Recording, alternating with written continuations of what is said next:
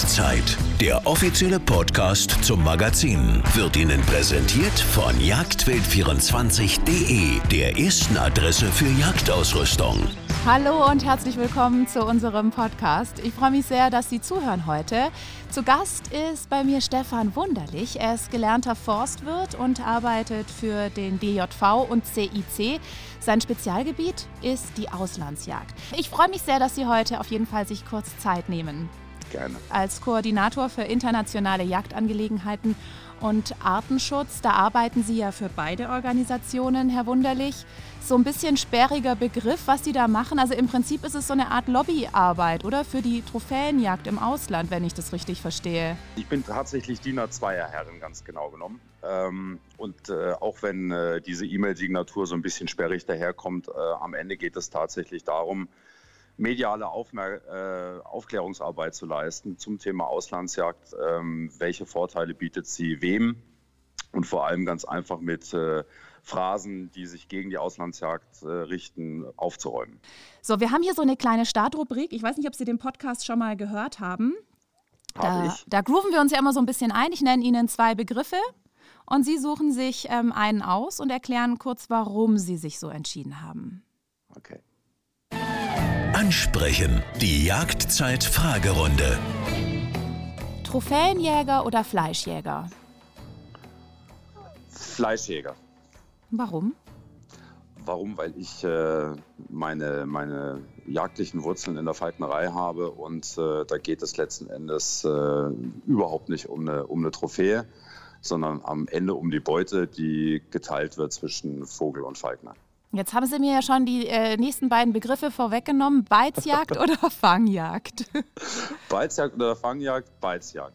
Beizjagd äh, ist so wirklich meine Passion. Für die lebe ich und äh, da kommt eigentlich auch diese ganze jagdliche Ambition her. Wie kommt man denn ähm, auf so eine Passion? Also wie, wie hat es angefangen bei Ihnen? Ich habe schon als kleines Kind, als Sechs-, Siebenjähriger irgendwo so eine, äh, meine Mutter meinte, so einen Irrsinn Richtung Greifvögel entwickelt gehabt und konnte, glaube ich, irgendwie mit im Alter von zarten sieben Jahren äh, sämtliche lateinischen Vor- und Zunahmen unserer heimischen Greifvögel rauf und runter beten. Und äh, Autofahrten mit mir bestanden immer daraus, dass man rechts und links der Straße und in den Himmel gucken musste, was da jetzt gerade wieder in, in der Gegend rumfliegt, um das Ganze bestimmen zu können. Daher stammte das. Und dann bin ich mit sieben äh, mehr durch Zufall in eine große, ja, so eine, eine Beizvogelveranstaltung gerutscht und äh, durch Zufall ergab sich da auch der Kontakt zu einem Falkner, der bei mir vor Ort lebte, der mich dann einfach an die Hand genommen hat und mit viel zu großen Gummistiefeln mit zur Jagd genommen hat. Vielleicht muss ich meinen Sohn auch mal zu Ihnen schicken. Der ist nämlich auch total vogelbegeistert. Und ich frage mich immer, woher diese große Begeisterung für alle Arten von Vögeln kommt.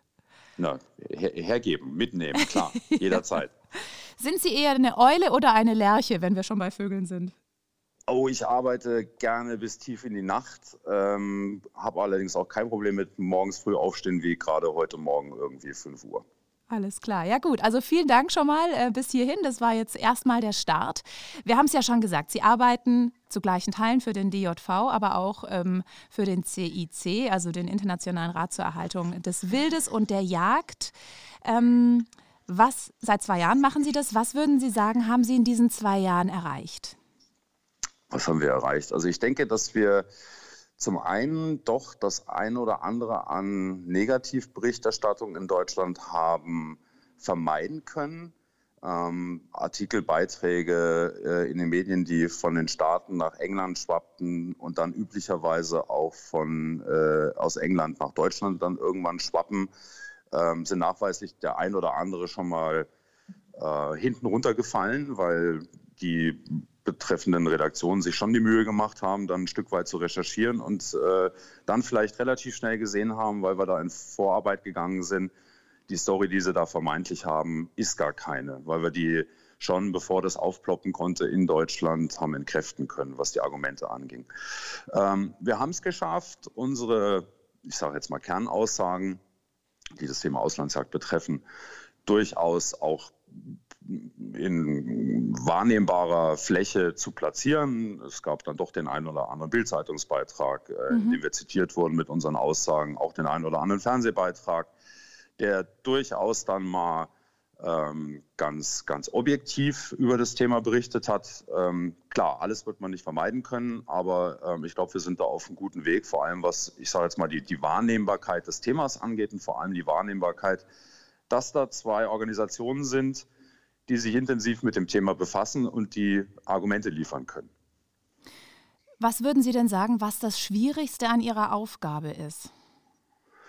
Das Schwierigste an meiner Aufgabe ist, glaube ich, mit ähm, einer ähm, recht uninformierten Öffentlichkeit zu dealen ähm, und äh, mit Menschen zu dealen, die, naja, wie die Frau Meier von nebenan irgendwo im fünften Stock ihrer Berliner Wohnung Elefant, Nashorn und Giraffe maximal aus dem Zoo kennen. Für die ist ähm, natürlich aus, aus einer ganz emotionalen und für mich auch völlig nachvollziehbaren Sicht es überhaupt nicht zu verstehen, warum es Menschen gibt, die viel Geld dafür bezahlen, diese Tiere zu erlegen und sich dann hinterher als Präparat an die Wand zu hängen. Hm. Ja, ich glaube, das ist so das größte Problem eigentlich, dass immer, wenn es um die Jagd geht, am Ende ein Tier stirbt und wir im Prinzip schuld daran sind, also der Jäger als solcher. Es ist natürlich schwierig, das ähm, da sympathisch rüberzukommen in einem Bericht, ne? Ähm, ja, sicher. Also es ist, es ist einfach schwer, gegen Emotionen anzukämpfen, nachvollziehbare Emotionen und das Ganze auf eine, auf eine Sachebene zu bekommen. Ähm, es ist natürlich auch gerade dieses Thema Auslandsjagd ähm, oder dieser, dieser falsche Begriff der Trophäenjagd in meinen Augen, äh, das Thema hinzustellen und zu sagen, hier, hier ähm, geben Menschen viel Geld dafür aus, um sich irgendeine Trophäe an die Wand zu nageln. Das, das ist es nicht, aber ist eine ganz, ganz weiche Flanke, die, ich sage jetzt mal, Tierrechtsorganisationen auch erkannt haben als solche, weil das ist ein Einfallstor, an, an die Jagd per se zu gehen. Ja, also was ich mich frage, ich meine, wie Sie sagen gerade, Sie finden Trophäenjagd ist kein passender Begriff. Was wäre denn Ihrer Meinung nach ein passender Begriff? Ähm, also ich würde sagen Auslandsjagd, weil es geht nicht zwangsweise immer nur um die Trophäe. Und wenn man die Trophäe hier in den Vordergrund stellt, dann wird man, wird man der Jagd per se nicht gerecht, weil am Ende mag da zwar irgendwo eine Trophäe als, ähm, ich nenne es mal flapsig, Abfallprodukt ähm, entstehen, aber im Vordergrund steht, steht äh, ein hochwertiges Lebensmittel, auch bei der Auslandsjagd. Mhm. Ja gut, die Trophäe im Endeffekt, die konserviert ja bloß äh, die Erlebnisse eigentlich, die man da hatte. Würden Sie sagen, dass es ähm, falsch ist zu sagen, der Jäger ist eigentlich nur, also der Seiteffekt ist quasi nur die, die nachhaltige Bewirtschaftung der Wildbestände im Ausland. Ich glaube nicht, dass der Jäger hinfährt ins Ausland, um, um ja, Nachhaltigkeit zu leben, sondern der will ja schon Erlebnisse haben eigentlich, oder? Die Motivation ist mit Sicherheit die Reise als solche. Ähm, und ja, da gebe ich Ihnen natürlich recht. Ähm, es ist ein Side-Effekt, ähm, dass das nur dort möglich ist, wo nachhaltig solche Jagdsysteme eingeführt wurden. Und derlei Beispiele haben wir weltweit wirklich mehr als genug. Mhm. Sie haben ja äh, an einem Buch mitgeschrieben, Die Sache mit der Auslandsjagd heißt dieses Buch. Da wird dezidiert erklärt, wie Tierschutzorganisationen Geld sammeln. Können Sie uns die Vorgehensweise erklären? Ja, wie eingangs auch schon gesagt, das wird einfach dieses hochemotionale Thema besetzt und äh, zu sagen, ähm, es ist moralisch, ethisch verwerflich, eine Giraffe zu töten und denken wir einfach an die Bilder, Videos, die bei solchen Jagden entstehen.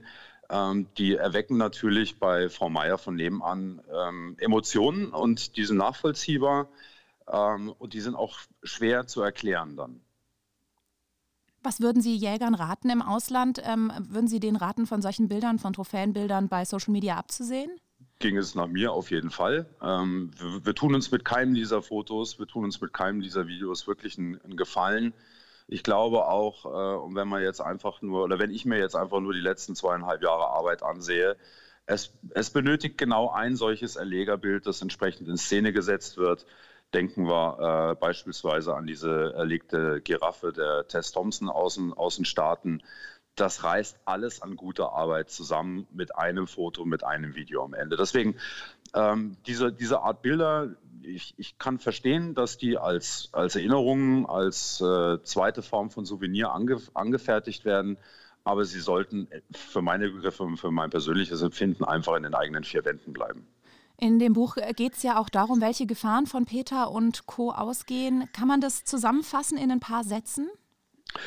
Äh, man kann es in einem Satz eigentlich ganz schön zusammenfassen, wenn man sich die Situation in Kenia anschaut. Kenia hat seit äh, Mitte der 70er Jahre ein totales Jagdverbot äh, auf Betreiben der internationalen Tierrechtsorganisationen erwirkt, mit den entsprechenden Support in Richtung Politik, in, in Lokalpolitik. Ähm, in Kenia wird nicht mehr gejagt und in Kenia haben wir heute den Fall, dass Kenia 80 Prozent seiner Wildtierbestände außerhalb seiner gut gesicherten, umzäunten Nationalparks schlichtweg verloren hat, weil das Wildtier außerhalb dieser Nationalparke stört, keinen Wert mehr hat, äh, verdrängt wird vom Menschen, respektive äh, einfach getötet wird, äh, weil es eine Konkurrenz um, um Nahrung äh, darstellt oder zur Gefahr für, für das eigene Leben wird. Mhm. Gut, es ist natürlich schon so. Ähm, die Artenschutzprojekte, die sorgen natürlich ähm, für Jobs. Jagdreisende so, sorgen für Jobs, für Geld. Und äh, wer sich für Zahlen, Daten und Fakten interessiert, der sollte eigentlich ähm, mal einen Blick in ihr Buch werfen. Das kann man äh, natürlich beim Buchhändler des Vertrauens bestellen oder auch online wahrscheinlich, oder? Das ist auch online erhältlich, ja. Und ist, äh, glaube ich, wirklich eines, wenn ich das Nachschlagewerk das mit dem aktuellsten Background, das gegenwärtig auf dem deutschen Markt überhaupt äh, zu bekommen ist. Und wirklich alle Seiten äh, beleuchtet und mit, mit Beispielen ähm, aufwartet, die für Jäger wie für Nichtjäger gleichermaßen interessant sein dürften. Mhm. Ja, ich glaube, ich muss mir das tatsächlich auch mal zulegen, weil allein schon in Diskussionen mit meiner Mutter beispielsweise ich einfach nicht genügend Argumente habe ähm, sie verschafft es immer wieder, mich in die Ecke zu treiben. Ich glaube, ich muss mal hier daran arbeiten, dass ich äh, besser aufgestellt bin, argumentativ. Ja, also das Buch liefert wirklich tadel tadellose Argumente so, für solche Diskussionen. Aber es setzt natürlich voraus, dass man das Buch auch gelesen hat ja, und sich wirklich dann mal versucht, in dieses Thema einzuarbeiten, äh, wie es zum Beispiel zu diesem Medienhype um Cecil den Löwen kam äh, in Simbabwe, äh, wie es zu diesen, diesen Effekten in den Medien kam, das muss man sich dann wirklich mal ähm, im Detail angesehen haben. Mhm. Ihre Stelle wurde ja, wenn ich richtig informiert bin, ins Leben gerufen, quasi nach der Erlegung von Cecil und der negativen Berichterstattung rund um, um diesen Fall. War das zu spät, glauben Sie? Ähm, es war mit Sicherheit zu spät, aber in Anbetracht der Tatsache, dass wir in Deutschland da, ähm, ich glaube, seitens der, der beteiligten ähm, Jagdverbände zu dem Zeitpunkt fürchterlich schlecht darauf vorbereitet waren, obwohl es was hätte sein können, auf das man sich durchaus hätte vorbereiten können, dann die Reaktionen viel zu spät erfolgten. Da war äh, diese mediale äh, Sau durch mehrere Dörfer, Dörfer getrieben und man konnte da eigentlich gar keinen Einfluss mehr drauf nehmen. Wie beurteilen Sie jetzt wirklich konkret diesen, diesen Abschuss dieses Löwen, der halt einfach sehr bekannt war und noch dazu blöderweise einen Namen hatte? Also ähm, erstens mal, das ist eben auch eine ganz, ganz interessante, ein interessantes Kapitel aus dem Buch. Dieser, dieser, dieser Löwe, von dem ähm, Journalisten in Simbabwe schrieben, äh, sie hätten ihn gerne selber gekannt, äh, ihr nationales Erbe, das sie da wohl im Land hatten, von dem sie aber überhaupt gar nichts wussten. Und heute ist es noch, noch so, dass wenn Sie in Simbabwe jemanden nach Cecil fragen, die allerwenigsten Menschen mit diesem Namen überhaupt was anfangen konnten. Diesen, dieser Name wurde diesem Löwen erst durch die Tierrechtsorganisationen im Nachhinein gegeben. Der trug eine Nummer, er war ja besendet, mhm. um äh, sein Bewegungsmuster nachvollziehen zu können. Aber der Name Cecil wurde tatsächlich äh, ihm erst äh, postmortem verliehen, um äh, dem Ganzen ein Gesicht zu geben. Jetzt ist er mit einem schlechten Schuss erlegt worden. Glauben Sie, dass das der Grund war, warum das dann so in den Medien ja, platziert wurde? Ich glaube, ich glaube nicht, dass das jetzt alleine irgendwie die, die Jagd als solche war, die sicherlich ähm, nicht, nicht im Sinne von, von Jägern abgelaufen ist. Ähm, aber wir wissen alle nur aus der Jagd, das sind einfach nur Menschen und Fehler passieren ganz einfach. Äh, wie im Nachhinein klar wurde, war rechtlich an dieser, an dieser Jagd äh, überhaupt nichts auszusetzen. Ähm, der Fall war einfach nur, wir hatten hier einen besenderten Löwen, ähm, der deutlich über seinem Lebenszenit stand äh, und auch nicht mehr am Rudelgeschehen beteiligt war, sondern von seinem Alter her wirklich alleingehend war. und der auf völlig legale Weise außerhalb eines Nationalparkes erlegt wurde. Überhaupt nichts äh, Bewegendes eigentlich daran und auch ein völliger Normalfall, dass, das, dass sowas geschieht in Simbabwe. Aber dieser Fall wurde dann eben medial so nach oben gekehrt äh, und mit Sicherheit spielte da eben auch dieses Erlegerbild eine gewaltige Rolle und dass äh, der betroffene äh, amerikanische Zahnarzt eben in den sozialen Medien mit diesem Bild hausieren gegangen ist. Mhm. Ja, und die Emotionen sind natürlich dann auch äh, sehr hochgekocht. Es äh, wurde ja dann auch ein gänzliches Verbot der äh, Jagd im Ausland gefordert. Und so richtig weg von dieser Forderung sind wir ja auch noch nicht. Es gibt immer noch ähm, Politiker, die sich dafür einsetzen, Jagdreisen zu verbieten. Wie beurteilen Sie da jetzt momentan die Lage? Das ist glaube ich, immer wiederkehrendes Phänomen, das, das ja mehrfach im Jahr äh, immer mal wieder aufs Tableau kommt. Die Forderung nach, das, nach einem Verbot von, und äh, das ist ja der übliche Weg, dass der Einfuhr, der Import von Jagdtrophäen äh, verboten oder weiter erschwert werden soll. Äh, das ist ja quasi das, das Einfallstor, um das Thema Auslandsjagd zu erschweren. Äh, und diese, diese Forderungen kommen regelmäßig, mindestens einmal im Jahr und vor allem dann immer um, im Umfeld der äh, Messe Jagd und Hund in Dortmund. Da kocht es wieder hoch, sei es jetzt über kleine Anfragen der Bündnis 90 Grüne an die, an die Bundesregierung, die dann vom BFN beantwortet müssen, werden müssen, oder äh, das Aufflackern und wieder Hochkochen von Petitionen, die mittlerweile schon seit zig Jahren am Laufen sind und einfach mit dem ja, mit dem Umstand der Messe und mit dem Momentum der Messe neu, neues Feuer bekommen und äh, durch die Medien getrieben werden. Was ist denn Ihre Prognose, wie es weitergeht jetzt in gerade diesen Punkten? eine Prognose da abzugeben ist schwierig. Ähm, man kann einfach immer nur darauf hoffen, dass sich diejenigen, die sich mit solchen Verbotsforderungen dann auf äh, politischer Ebene befassen müssen, ähm, wirklich auch äh, darum bemühen, sich über die Hintergründe und die Effekte, die solche Einschränkungen, Verbote hätten, schlau zu machen.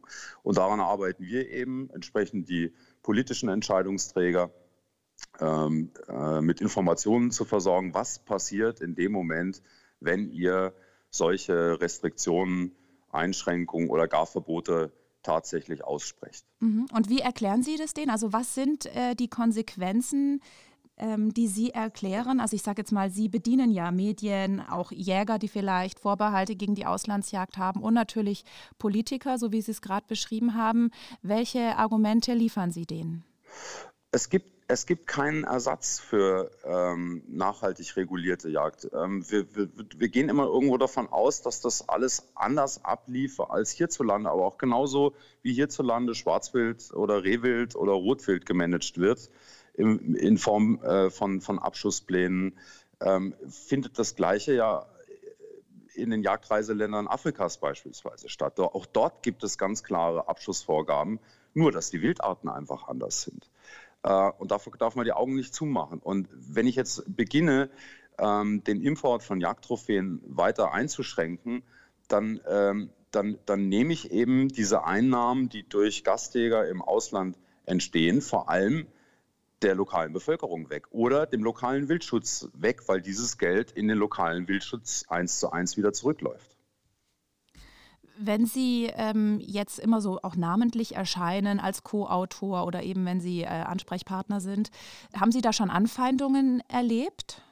Na sicher, ganz persönlicher Natur und auch wirklich weit unter der Gürtellinie. Äh, vieles davon sicherlich auch justiziabel, aber ich glaube, wenn man, wenn man mit diesem Thema äh, in die Öffentlichkeit tritt, dann, dann muss man das einfach aushalten. Ich hab, bin da ziemlich dickfällig. Ähm, aber ähm, sicher, das, das trifft einen dann schon, wenn natürlich da irgendwo auf äh, Facebook und Konsorten hier private Nachrichten erscheinen mit äh, Aussagen wie wir wissen, wo dein Auto wohnt. Also mhm. klar, das lässt niemanden kalt. Mhm. Ähm, momentan gibt es ja, äh, wenn ich richtig informiert bin, in England schon ein Importverbot von Trophäen und ich meine auch in den USA. Korrigieren Sie mich, wenn es falsch ist. In Deutschland, also in, Entschuldigung. Ja, ja in, in, in, England wird äh, ein solches Verbot rege diskutiert. Mhm. Ähm, allerdings, also zum aktuellen Zeitpunkt ohne wirklich greifbares Ergebnis. Es ist einfach die Frage, zu welcher Zeit äh, das dann im Parlament verhandelt wird. Äh, und da ist natürlich die Gefahr, dass das dann irgendwann abends um 22.45 Uhr verhandelt wird, wenn äh, kaum einer der Repräsentanten noch äh, im Parlament sitzt und dass das quasi so durchgewunken wird. Die mhm. Gefahr besteht tatsächlich. Mhm. Ähm, momentan ist England einfach zu busy äh, mit dem Thema Brexit, um sich damit weiter auseinanderzusetzen. Aber die Kampagne läuft tagtäglich wahrnehmbar in den englischen Medien auf jeden Fall, befeuert ähm, von, von Politikern, befeuert aber auch von VIPs. Ähm, da hier beispielsweise Ed Sheeran äh, unterstützt diese Kampagne. Äh, und da gab es jetzt gerade vor kurzem einen eine Reaktion aus Afrika auf diese Kampagne äh, in England, in der weit über 50 äh, Vertreter aus dem südlichen Afrika, Bürgermeister, Conservancy-Vertreter etc. pp. mit einem, mit einem offenen Brief sich äh, genau an diese VIPs gewandt haben, um ihnen mal klarzumachen, was ihre Kampagne für Effekte für die Lokalbevölkerung hätte, was ich unheimlich interessant fand. Was die Staaten anging, ist da in letzter Minute in Kalifornien gegenwärtig ein Importverbot gekippt worden, auch auf Intervention aus dem, aus dem südlichen Afrika heraus. Mhm. Und ähm, weil Sie es gerade gemeint haben, es gab da so eine Art offenen Brief, gab es da irgendeinen Response von den Leuten, die da angesprochen wurden? Nein, in keiner Weise. Aber ähm, also ich hoffe auch sehr, dass äh, die Betroffenen sich äh, oder die Adressaten sich diesen Brief zu Gemüte geführt haben, weil, weil dieser Brief wirklich die Situation der Menschen vor Ort mehr als verdeutlicht und, und einfach, äh, ja, auch die, die, die Kernaussage war, was ihr hier mit uns tut, ist einfach, äh, ist, ist eine ganz neue Form von Rassismus. Mhm. Ähm, ihr diktiert uns, wie wir mit unseren äh, Ressourcen umzugehen haben. Und das hatten wir schon mal und das ist schon mal schiefgegangen. Mhm. Ja, ist auch ein Stück weit, es ist so ein bisschen großkotzig, großspurig. Ne? Der große weiße Mann erklärt, äh, wie es gemacht wird. Äh, erklärt Afrika und dem Rest der Welt, wie, wie es zu funktionieren hat. Genau, ganz richtig. Sie wollen ja in Deutschland äh, Importverbote von Trophäen natürlich vermeiden. Mit wem muss man denn da ins Gespräch kommen, um erfolgreich zu sein? Äh, wir müssen da zweigleisig fahren. Das eine ist natürlich, den Mainstream machen die Medien, die legen quasi ja vor, äh, worauf die Politik nachher zu reagieren hat. Und ähm, eben zweigleisig daher dann eben die Politik dafür zu sensibilisieren, welche Effekte solche Restriktionen oder Verbote äh, in den jeweiligen Ländern haben. Und das ist, glaube ich, auch ganz wichtig, dass, dass wir viel mehr noch die Betroffenen äh, von solchen Verbotsfantasien zu Wort kommen lassen. Gar nicht unbedingt selber sprechen, weil wir können ganz einfach wirklich die Menschen vor Ort sprechen lassen, die tagtäglich mit der Situation zu leben haben. Wir haben ja vorhin schon mal ein bisschen von Erlegerfotos auch gesprochen. Ähm, finden Sie Erlegerfotos unethisch? Ähm, nein, ich finde sie nicht prinzipiell unethisch. Ähm, ich glaube, es gibt auch wirklich gut gemachte Erlegerfotos.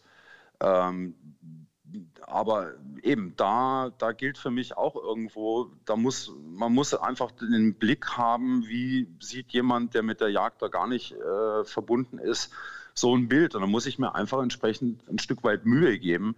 Da kann es nicht sein, dass ich irgendwie ein frisch erlegtes Stück Schwarzwild in irgendeiner Sule fotografiere bei Nacht. Ähm, und ähm, sondern da, da, muss ich mir einfach mal ein bisschen Mühe geben. Und ich glaube, da müssen wir auch viel nach innen noch arbeiten, dass äh, und uns unsere Jäger sensibilisieren, ähm, was sie unter Umständen mit solchen Bildern in der Öffentlichkeit hinterher anrichten. Der DJV hat ja auch einen Verhaltenskodex veröffentlicht. Der soll quasi Jäger sensibilisieren im der Umgang. Frühstückstest, genau. Ja, genau. genau. Erzählen Sie mal, ähm, was, das ist ja eigentlich ein ganz toller Grundsatz, finde ich.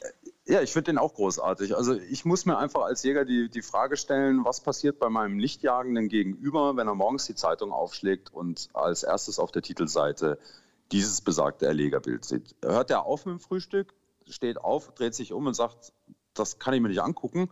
Oder sagt er, okay, ich verstehe irgendwo äh, den Sinn und Zweck dahinter. Ähm, ich verstehe, hier geht es um Lebensmittel, ich verstehe, ähm, das, kann, das kann konsumiert werden.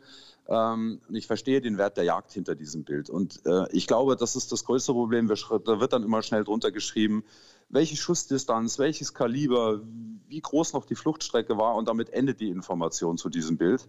Da müssen wir, glaube ich, wirklich dran arbeiten, den Hintergrund zu liefern und gerade eben bei so einem ganz speziellen Thema wie der Auslandsjagd, wenn es darum geht, dass afrikanisches Wild gezeigt wird oder das äh, Wild aus, aus, äh, aus Asien zeigt, äh, den Hintergrund dazu liefern. Und da gibt es eine ganze Reihe Jäger, die das mittlerweile wirklich verinnerlicht haben und zu, einem, zu so einem Bild deutlich mehr Informationen liefern als äh, Kaliber und, und Schussdistanz. Das ist, glaube ich, ganz wichtig. Die NAFA ist ja auch kritisch mit Erlegerfotos. Also ich habe ein bisschen geguckt da ähm, vor unserem Gespräch jetzt auf dem Facebook-Account von Danine van der Westhäusen. Die hat zum Beispiel kein einziges Erlegerfoto auf ihrem Account. Und sie Richtig. hat damals, als äh, Cecil, als dieser Fall Cecil in den Medien war, hat sie lauter Bilder von vergifteten Löwen und Geiern gepostet, um zu zeigen, was passiert, äh, wenn Mensch und Wild sich zu nahe kommen. Das ist ja auch drastisch gewesen, sage ich mal, zu was für Bildern sie da gegriffen hat. Ähm, ist es wirklich so, kann die Jagd das wirklich leisten, dass Mensch und Wild sich nicht zu nahe kommen und Tiere nicht mehr oder zumindest nicht mehr so häufig ähm, vergiftet werden und dann elendlich verrecken? Na Gott, die, die, die Jagd sorgt äh, dort für einen Ausgleich äh, oder anders gesagt, sie, sie, sie sorgt für deutlich mehr Akzeptanz der Lokalbevölkerung dem Wildtier gegenüber, weil die Lokalbevölkerung in dem Moment einen Wert in diesem Tier erkennt, wenn es dann geschützt wird. Und ähm, ich sage jetzt, diese, diese Racheaktion, die wird man nie gänzlich vermeiden können. Ähm, aber dort, wo dann eben Jäger sind und dort, wo, wo äh, regulierte Jagdsysteme eingeführt sind, äh, ist die Akzeptanz der Bevölkerung auch gefährlichen Wildtieren gegenüber wie Elefant oder Löwe durchaus höher als da, wo eben keine Jagd mehr stattfindet. Okay, also vielen Dank schon mal bis hierhin. Wir haben noch eine Schlussrubrik. Ja. Wildes Durcheinander. Also der WWF international ist pro der nachhaltigen Jagd und Jagdreisen als Mittel zum Wildtierschutz. Aber in Deutschland sieht es ja ein bisschen anders aus. Was ist da passiert in Deutschland? Warum ist der WWF Deutschland gegen die Trophäenjagd? Ähm, ich, also der, der, der WWF Deutschland stellt sich nicht gegen die Trophäenjagd per se, sondern der WWF Deutschland hat eine Position zur Auslandsjagd verfasst, die ähm, in Passagen schärfer formuliert ist als die internationale Position. Und ich kann mir eigentlich auch nur vorstellen, dass ähm, der Grund dafür ist, dass, naja, ähm, der Druck der, der Spender ähm, dafür gesorgt hat, dass auch der WWF Deutschland, wie aktuell der WWF vor allem in, in Großbritannien, sich äh, von, der, von der Auslandsjagd als Instrument im Artenschutz abgekehrt haben, beziehungsweise eine schärfere Position dafür vertre äh, dazu vertreten. Was denken Sie, welche Auswirkungen das auf den WWF international haben wird? Hat das überhaupt Auswirkungen?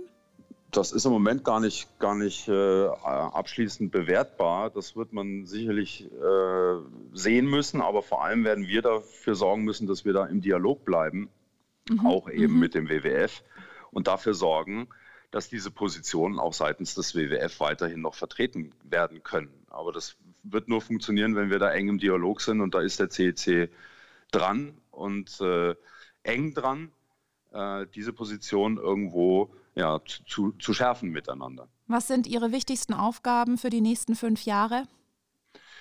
Meine wichtigsten Aufgaben für die nächsten fünf Jahre ist, äh, glaube ich, vor allem die Schlagzahl in den sozialen Netzwerken noch zu erhöhen. Gerade, ich sage jetzt mal, Kanäle wie Twitter deutlich zu professionalisieren, äh, um da einfach den Wahrnehmungsgrad zu erhöhen und einfach dafür zu sorgen, dass Medien wie Politik wissen, hier gibt es einen Ansprechpartner zu diesem sehr speziellen Thema, äh, den ich einfach auch nach seiner Meinung nochmal fragen sollte. Also vielen herzlichen Dank, Herr Wunderlich, dass Sie sich Zeit genommen haben. Ganz gerne, Frau Winder. Passen Sie auf sich auf, bleiben Sie gesund. Tschüss. Dankeschön, Sie auch. Das war Jagdzeit, der offizielle Podcast zum Magazin. Jeden zweiten und letzten Mittwoch im Monat. Auf allen gängigen Plattformen und bei Instagram. Wurde Ihnen präsentiert von jagdwild24.de, der ersten Adresse für Jagdausrüstung.